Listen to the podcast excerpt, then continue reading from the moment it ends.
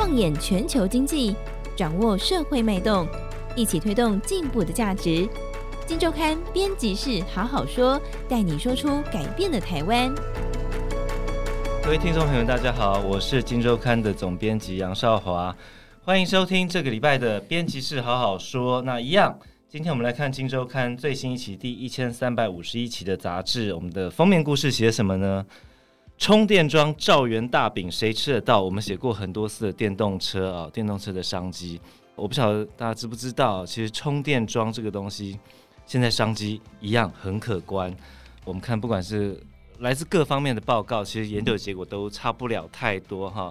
接下来未来五年的产值，大概至少以年复合成长率三成的左右速度向上飙涨啊！看起来几年后可能会到十三兆产值的一个机会。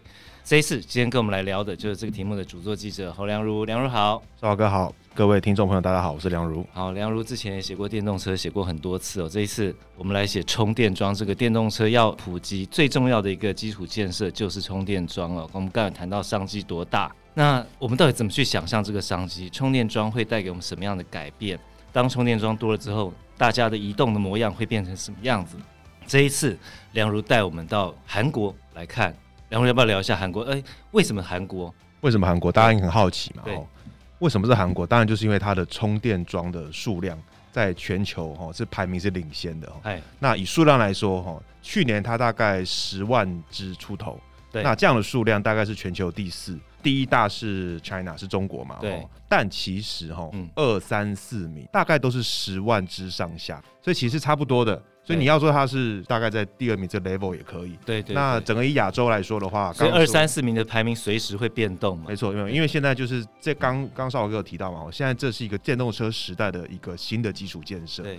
所以各国其实都在广铺这个充电桩嘛，哈。所以那个变动其实是很快的。嗯。那当然亚洲来讲，它就是第二啦，哈。中国之后再就是韩国了。我们要想象一下充电桩有多大的商机，带来多大的便利，或带来什么样的改变？我们当然就是到充电桩。现在铺设完整的一个国度来看，韩国永远是台湾的劲敌，不管在各个领域哦。我们来看这个劲敌现在做到什么程度？来，梁荣是韩国是在几个场域啦，哈。所以这一次我们的杂志哈，大家这个第一个跨页一打开，你会看到一个加油站，然后这个有点类似一个空拍照的一个一个角度啦，哈，可以看到一个全景这样子。对。那这个加油站是它是位于韩国的一个江东区哈，是大家知道江南区江南 style 嘛哈，旁边啊就是江东这样哈，那江是汉江，在江东区里面哈有一个加油站，这个加油站也叫做 GS 叫佳士得哈，它是其实是韩国的这个四大油商之一啦。这个加油站哈是他们叫做复合型的充电加油站，那我们可以看到这个全景图可以看到。有四种能源，你在那边可以哦一次满足了哈，包括像呃传统的汽柴油，对，包括像这个液化的石油气哦，因为对对对，因为其实韩国很多的，比如说计程车好了，他们其实后面都是放瓦斯桶的，嗯嗯，对对对。好，那这个是两个最传统的能源，对，再来就是另外两个，韩国现在这三年非常努力推的，他们所谓的算是环保车吗？或者是中国叫新能源车嘛？对对。对，一个就是氢气，还有个加氢站。好，如果你的车子是那种氢燃料电池的，你就去那边加氢。这边应该是最冷清的一块，会不会？哦，没有，也在排队哦，也在排队。你看这看这照片啊，也在排队啊，对对对，是是是。那右边读者如果买杂志的话，可以看到照片，确实有在排队。我现在看到了，对。那右边就是充电站了。那像刚刚讲到氢气嘛，吼，对，它是有排队的状况。那因为在韩国的，比如说像他们的车厂，最大的车厂现代，对，他们其实也有出这个氢燃料电池。哦，对。那当然现在。以现代的重点哦，当然就是电动车了。对对。那这次刚刚少华一开始问我嘛，为什么韩国除了它充电桩的数量多之外，嗯，再来就是他们有这样的一个第一大的车厂，那现代也是全球的前四大车厂。对。那他现在也非常的积极在推电动车嘛。好，去年推出了他的 Ionic Five，今年推了 Ionic Six。嗯嗯嗯。这两款车其实都让市场非常的惊艳，而且今年的销量非常好，已经挤进了全球的前五大。大家惊艳之处还有一个地方就是。这台车的充电速度从十趴充到八十趴，也就是说充到八成满，只要十八分钟啊！哦、这个是跟特斯拉并驾齐驱的，会不会比手机快啊？比手机快啊！比手机快嘛？比手机快。如果你还是用以前的那种慢充的豆腐头的话，那那会慢哦。嗯嗯对对。哎，这一次我知道你你你真的也走进现代汽车这个充电站，而且有专人在帮我们做解说嘛。他你有看到什么有趣的东西吗？这就是这样了。我们去，嗯、我们其实是去两个充电站，一个在市区，对，一个在高速公路的休息站啊。那市区那个哈，这其实这是我们的重点啦。它在市区的那个加油站其实非常的特别，嗯，哦，它那个市区加油站，充电站，对，充电站，sorry，它也在江东区。好，那为什么我刚刚会说加油站？对，其实那个点它过去。嗯它在两年前还是一个加油站哦，我以为是你脑袋没转过来，没没它是加油站变充电站，它是前身是加油站，后来完全翻新成一个充电站。OK，那那个加油站它本来是也是一个韩国另外一个财阀叫 SK 集团哦，它下面有个 SK Energy 的加油站。那为了迎接电动车时代，那 SK 跟现代有了个这样的合作，在那个江东区的很旧的这个加油站，他们把它翻新成。一个现代型的，他们理想中的一个充电站，总共有四层楼。那一楼就是你可以充电嘛，现代搭配的他们最最好的充电技术，嗯嗯嗯，保证你只要开他们的电动车来，他就给你十八分钟充到八成嘛。十八分钟其实也时间不短嘛，哈。那那你要干嘛呢？对他们，他们也预先设想好。对，他们一楼大概一半的空间跟整个二楼的空间都是文青咖啡厅，你可以在那里喝咖啡啊，对，打电脑啊，讲电话啊。我我我忘记问你，这要不要钱？还是要嘛？对，要钱，要钱，要钱，要钱。因为因为是这样的，我们在那边走访、那边看拍照啊，对对，我们发现到，其实那那边有很多人，其实根本不是车电动车车主，他们就是觉得这咖啡厅哇好文青哦，来喝咖啡。对对，因为我们有跟那边的工作人员在聊嘛，他说真的很多是那一种，真的他就是只是来喝咖啡而已。好，那个还吸引了这样子只是想喝咖啡的人。好，刚刚就是二楼嘛，对，再来三楼，三楼是一个魔术空间，对。应该说展演空间呐，嗯、那他们主要就是给人家看魔术的哈。对，啊、那一场魔术其实也不会太久嘛，你可能看个一场，你的车就就充好电了。对对对对对。为什么他们会有这样的一个思考呢？这个其实就是充电跟加油也是在这两种场域上最大的差距。因为大家都有加油的经验嘛，对不管你是骑摩托车或开车，对，你去加油站其实是你出去到出来大概三到五分钟嘛，对，对，差不多。但是充电不一样，刚刚讲到哈，以现代这台车，包括像 Porsche 那一台电动车，他们标榜都算是现在最快的充电技术，包括特斯拉，大概都要二十分钟上下，十八分钟、二十分钟这样。那一般的哈，现在算是勉强，不要说勉强，我说及格的这种快充速度，其实也是要三十分钟。也就是说，二三十分钟你要干嘛？对，发呆吗？对啊，如果你假设你大家想象，如果你今天你是在加油站好了哈。那加油站其实以台湾来说，其实台湾加油站就是没什么娱乐嘛，哈对对对，那商店其实也做不太起来嘛，哈，所以你要想让你在那边排队，或者在那边你在等电，等电充完，基本上你就大概就只能发呆嘛，不然就玩手机嘛，OK。所以说以现代来说，他就因应这个状况哈，所以他就是做了一个这样一种四层楼的建物，他们去设想人在这个空闲的时候要该怎么打发时间，该需要什么样的娱乐。对，它其实是一个那个 business model 思维上的一个颠覆了哈。其实你你说加油变充电的话，对，没错没错。嗯那其实也就是因为这样，充电站在韩国，其实台湾也有，就是它的呈现的形式。其实非常的多元哦。一开始我们讲到加油站，这是一种，因为它本来就是提供能源的这一个场域嘛，那也算是能源这方面的 old player 嘛。哈但是我们可以看到，其实这跟也还蛮像的哈，在他们的停车场，很多的停车场也是布满了充电桩。这一次我们到了江南的一个叫做 COEX 的综合的贸易中心，嗯嗯、它有点像是我们的南港展览馆加上台北一零一那种感觉哦。它有很大很大的展览空间。然后也有购物广场，当然也有美食广场。嗯、那在这个 COEX 的综合贸易中心里面，它的地下三楼，嗯，就是一个韩国目前最大的一个充电场域。那边有四十五支充电桩，一次可以给最多五十台电车充电。最好玩的就是说，仔细去看下去，我们的我们这个杂志的照片也把它拍出来，也有一些细部的放大给读者看。它有分慢充区跟快充区。嗯、那所谓的慢快充就是充电的速度了。简单来说是这样哦，就是假设你你来这边，好，你是要你想要逛街、吃东西啊、看电影，好，一次可能搞个三四个小时，对，那你去充慢充就好了，你你不用马上就走，比较便宜的，而且也比较便宜啊。今天如果你就只是来逛个展，我很快一个小时内就结束，对，哦，办个事情这样子，跟人家谈个事情，一小时内结束，那车子就没电了。你就去快充，嗯嗯对，OK，那就可能就是半小时或二十分钟，哦，就是让你充到八成满，对，当然会比较贵，那这个就是时间换金钱了，嗯哦，以台湾来讲哦，台湾如果是这种你真的是大概是三百千瓦以上的这种快充，一度电的大概就是八九块了，但如果你是那种家用的慢充，那就可能就两三块而已，嗯那这个价格也是差很多，但这个就是速度嘛，就看你要选哪一个这样子。那刚才讲到场域非常的多元嘛，嗯、那我们我们说现在我们去了两个点，那第二个点呢，其实就是在高速公路的休息站。那大家知道哈，开电动车都有一种里程焦虑嘛，哈，对对，因为你开一开会觉得说啊，这个啊电越来越少，就跟我们用手机一样嘛，哈，就你会看到，哎、欸，我我的 iPhone 怎么只剩下五趴这样，界限这样子，赶快界限，那会不会突然就 shut down？那那手机没电还好，你车没电那个觉得很可怕嘛，对不对？嗯那所以这个时候，比如说像高速公路的休息站就很重要嘛。嗯、所以过去像休息站里面会有加油站，那现在的趋势哈，其实美国家也都是了哈，就会在高速公路的休息站去铺设充电桩。哦，哦，那台湾目前其实也有了哈，也也大概是四到五个的这样子，会越来越多了。嗯、那韩国现在是五十八个，五十八个休息站里面有充电站，嗯、其中有十二个站。就是现代汽车自己跳下去经营，真的很积极。那在这里，而且这个充电站，他们的诉求的就是他们的超高速快充。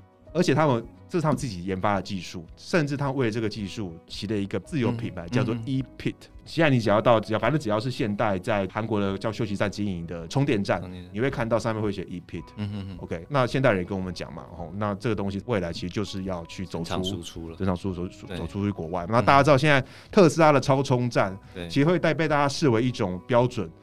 这是一个 icon 的感觉啦，对，品牌了，没错没错。那基本上大家会认为，就是我们这次采访的很多人士是跟我们说，现代其实也想在充电的这个领域上面跟特斯拉竞争话语权。哦，OK，你刚刚讲到很多韩国的体验嘛，我知道这一次因为在我的要求之下，因为我跟梁如都没有开电动车，所以然后特别去借了一台电动车，然后跑了一趟长途了，然后我请他一定要自己试试看这种长途充电的体验。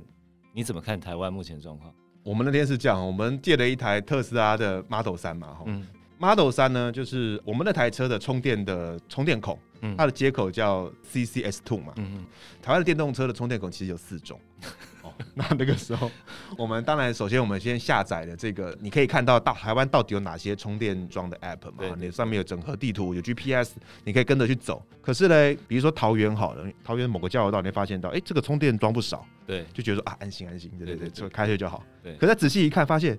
哎、欸，怎么没有我们这种接口啊？对对对，因为那个时候我刚好在车上嘛，对对对，就发现你们在查那个东西。对，我们就一直很焦虑，想说啊，怎么办？怎么办？怎么办？啊，那个时候我心里有点低估，其实台湾并没有那么 friendly。对，就是说看起来好像交流道下去大概一两分钟就有一个很近的充电桩，对对。可能那个我我不合用啊，所以那时候我们我记得我们那个时候下了交流道，又再多开了十几分钟，快二十分钟哦，才到一个哈，它是有 CCS Two 这样接口的充电站。还有第二个事情啊，就是充电速度。我记得我们借车的第一天，那当天晚上我们就去特斯拉的超充站嘛，哦在内湖嘛，对，超快嘛。我记得我们记得十分钟左右从三十趴充到六十趴，是不是？对对对，差不多差不多。那所以大家可以想，到二十分钟你可以充到八十趴。对对。但是我们第二天开始下去实测的时候，就去到一些算是第三方的充电站，然后那去发现到，哎呦，怎么这个充电的这个功率啊，哈，怎么不到一百千瓦这样？哦，怎么突然一台充一台特斯拉充那么久？上面居然写，好像我记得好像是说，从六十趴充到八十趴要充三十分钟啊。其实这就是没脚的地方了。大家看这个充电桩，好像看起来都一样，或者说快充哈，大家好像每个好像都是快充的充电桩。但是其实所谓的快充哈，它的充电功率的定义，其实它是定义在五十千瓦到三百五十千瓦、三百六十千瓦了啊。其实差很多的，很 range 很大，很多的，很大的，很大的。刚刚说哈，你这个 Ionic Five 嘛哈，就是现代的那个电动车哈。它设定的充到八成的电十八分钟，其实它设定的条件就是在你要用我们刚刚说的三百五十千瓦的这种快充桩去充，你才可以达到。对，你如果没有，你不是三百五十千瓦，你是一百千瓦，你是五十千瓦，那当然就慢啦。嗯，对啊，那可能就会搞到可能四十分钟，也许可能一小时，嗯，可能更久。那你可以想象你在那边充电充一小时吗？如果你的体验是这样的话，那你会不会觉得？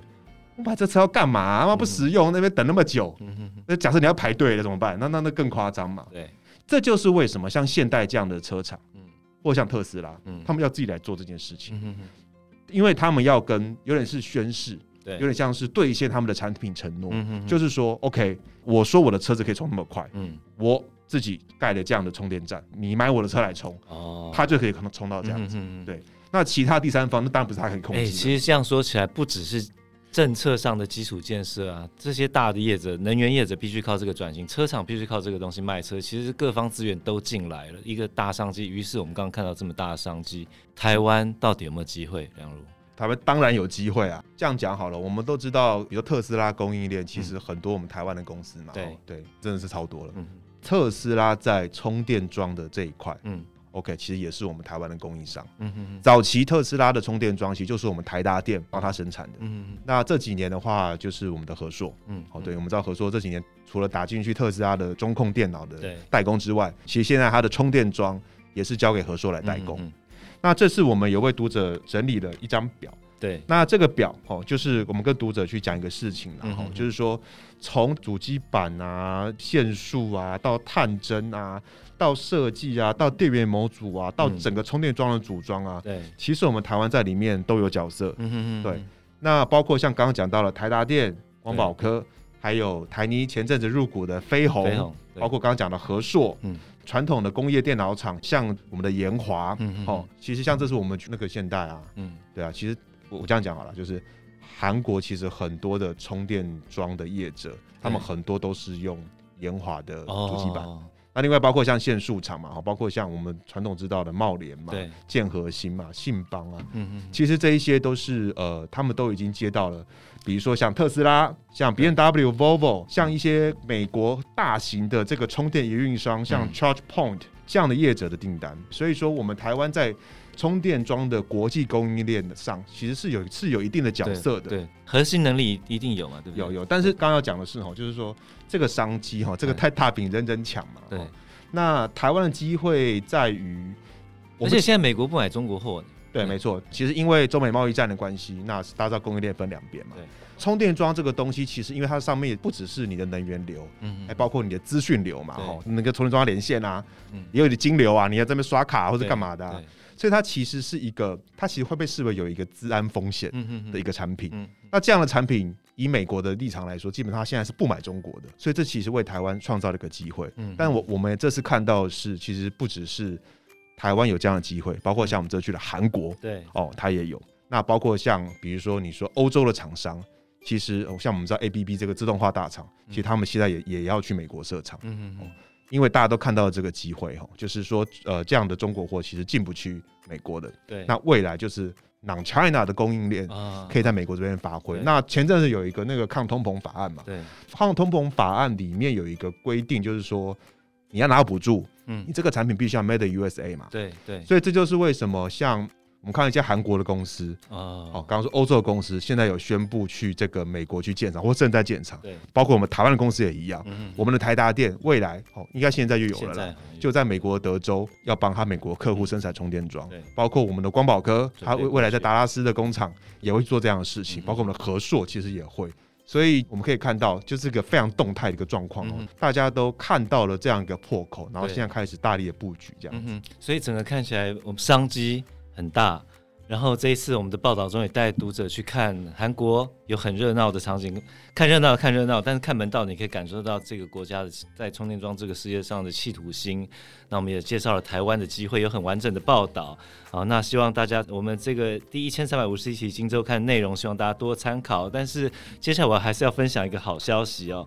呃，小弟我上周去呃上台领了一个奖，是我们金鼎奖颁给《金周刊》最佳财经时事杂志奖啊。那其实这是《金周刊》五年内第三度获奖啊，得到这个奖项。其实评审给我们的评语很感动啊，他是我们是财经杂志的典范哦。那我相信这这当然不只是评审给我们肯定，也代表我们对每个报道都很严谨跟认真呢。所以为了分享这个喜悦呢，《金周刊》特别推出第一个月四十九元。金周刊 APP 的试阅优惠，订阅链接就放在资讯栏，马上订阅就可以立刻线上看最新的杂志的完整内容。今天节目到这边，再次谢谢大家收听，谢谢梁如，好，大家拜拜，拜拜。